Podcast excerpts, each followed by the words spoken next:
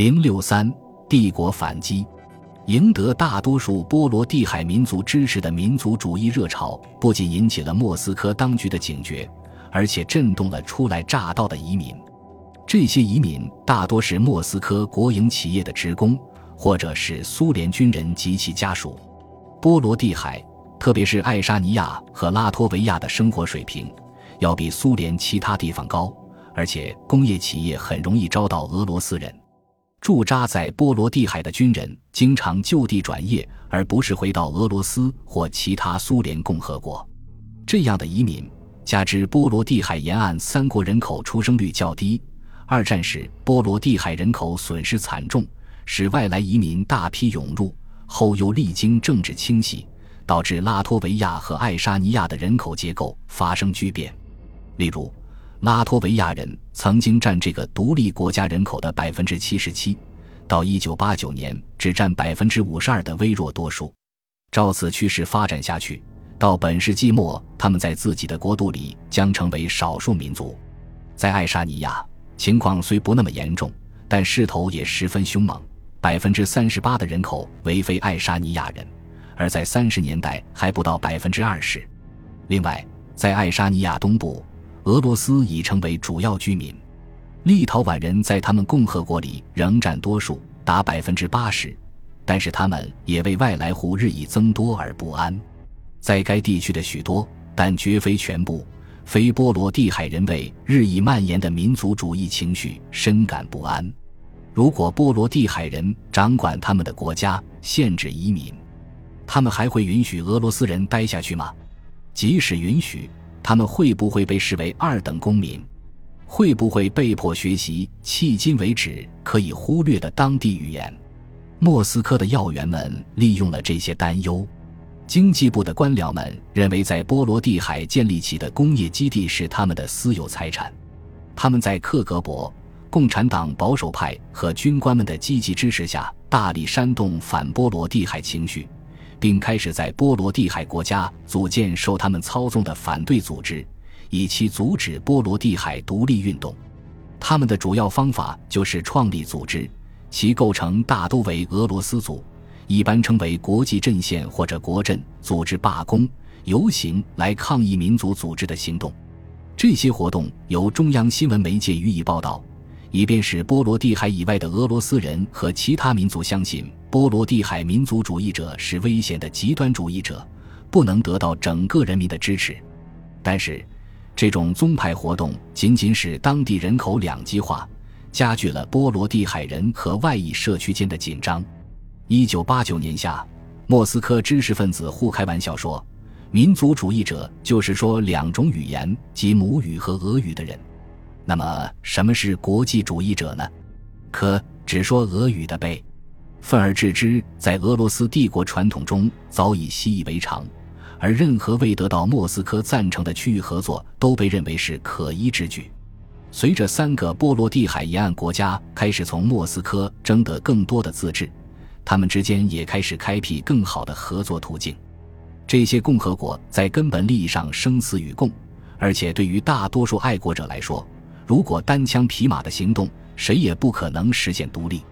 五月，立陶宛萨尤季斯和爱沙尼亚、拉脱维亚人民阵线的代表组建波罗的海沿岸三国理事会。并因三方在苏联人民代表大会代表团中的人民阵线代表的大力参与而得到进一步推进。这些代表的第一个公开行动就是走出人代会，抵制建立一个宪法监督委员会的建议。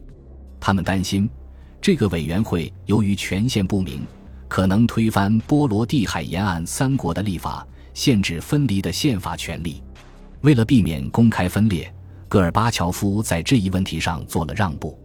最引人注目的行动发生在八月，值此纳粹苏联协定签署周年之际，人民阵线得到立陶宛和爱沙尼亚共产党领导人的合作，于一九八九年八月二十九日发起并组织了迄今为止规模最大的游行及波罗的海之路，二百万多人响应了号召，手拉手形成人链，不间断地绵延于首都塔林、里加和维尔纽斯之间。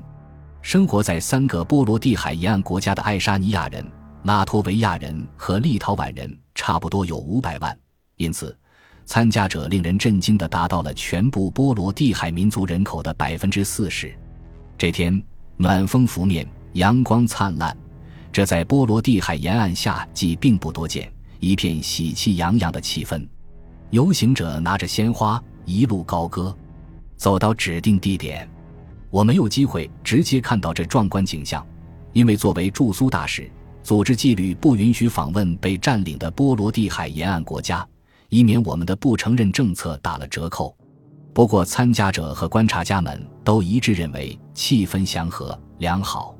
一对当时正好在立陶宛度假的俄罗斯夫妇向我讲述了他们是如何为当时的激情所感染，并与立陶宛朋友结伴行参加了游行。他们感到没有任何敌意，立陶宛人张开双臂欢迎他们，甚至在他们身上撒遍了鲜花。回到莫斯科后，他们已深信波罗的海沿岸三国的事业是正义的。波罗的海沿岸三国不独立，民主就不会光临俄罗斯。不过，对戈尔巴乔夫和莫斯科当局来说，夏天的事态，尤其是人链，显得目中无人。共产党总部对波罗的海之路作出迅速反应。八月二十六日，莫斯科以中央委员会的名义发出强硬警告。我看到新闻报道的声明时，郑远在萨哈林岛旅行。官方的感情用事，前后不一，让我吃惊。声明中提到民族主义、极端主义组织利用民主和开放蛊惑群众。指责人民阵线建立类似法西斯占领时期的组织，利用他们进行恐吓、欺骗和造谣，还说民族主义领导人滥用国际关系自由，与外国组织和中心接触，如美国大使馆，把他们奉为高参和导师。八点二三运动组织者的罪名是煽动民族主义歇斯底里，强迫人们接受仇视苏联制度、苏联人民。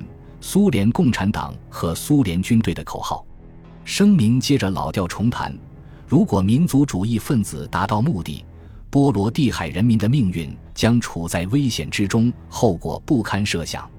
波罗的海沿岸国家本身的生存就可能打上问号。换言之，如不悬崖勒马，将予以严惩。这种陈词老调不符合事实，也有悖于逻辑。因为要求独立的游行者是在行使宪法保障的正当权利，在法治社会，这也正是改革的基本目标之一。行使权利算不得犯罪。人们可以设想一下，如果与外国组织接触就受到怀疑的话，还有什么国际关系自由？这也在宪法保护之列可言。苏共中央所述的事实与其逻辑一样，难以令人信服。没有可信的证据证明人民阵线在使用威吓、欺骗或者造谣等手段。事实上，这是莫斯科中央、克格勃和军方惯用的手段。这也不是波罗的海沿岸三国独立运动的特点。他们的策略不是欺骗，而是直截了当。正是中央委员会在威吓和造谣，即使抛开声明中赤裸裸的威胁，其表现出的惊慌失措也是可笑的。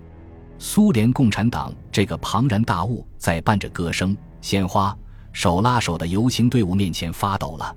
令人费解的是，声明的发表未经过戈尔巴乔夫的批准。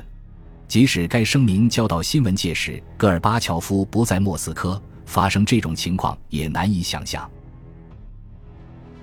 本集播放完毕，感谢您的收听，喜欢请订阅加关注，主页有更多精彩内容。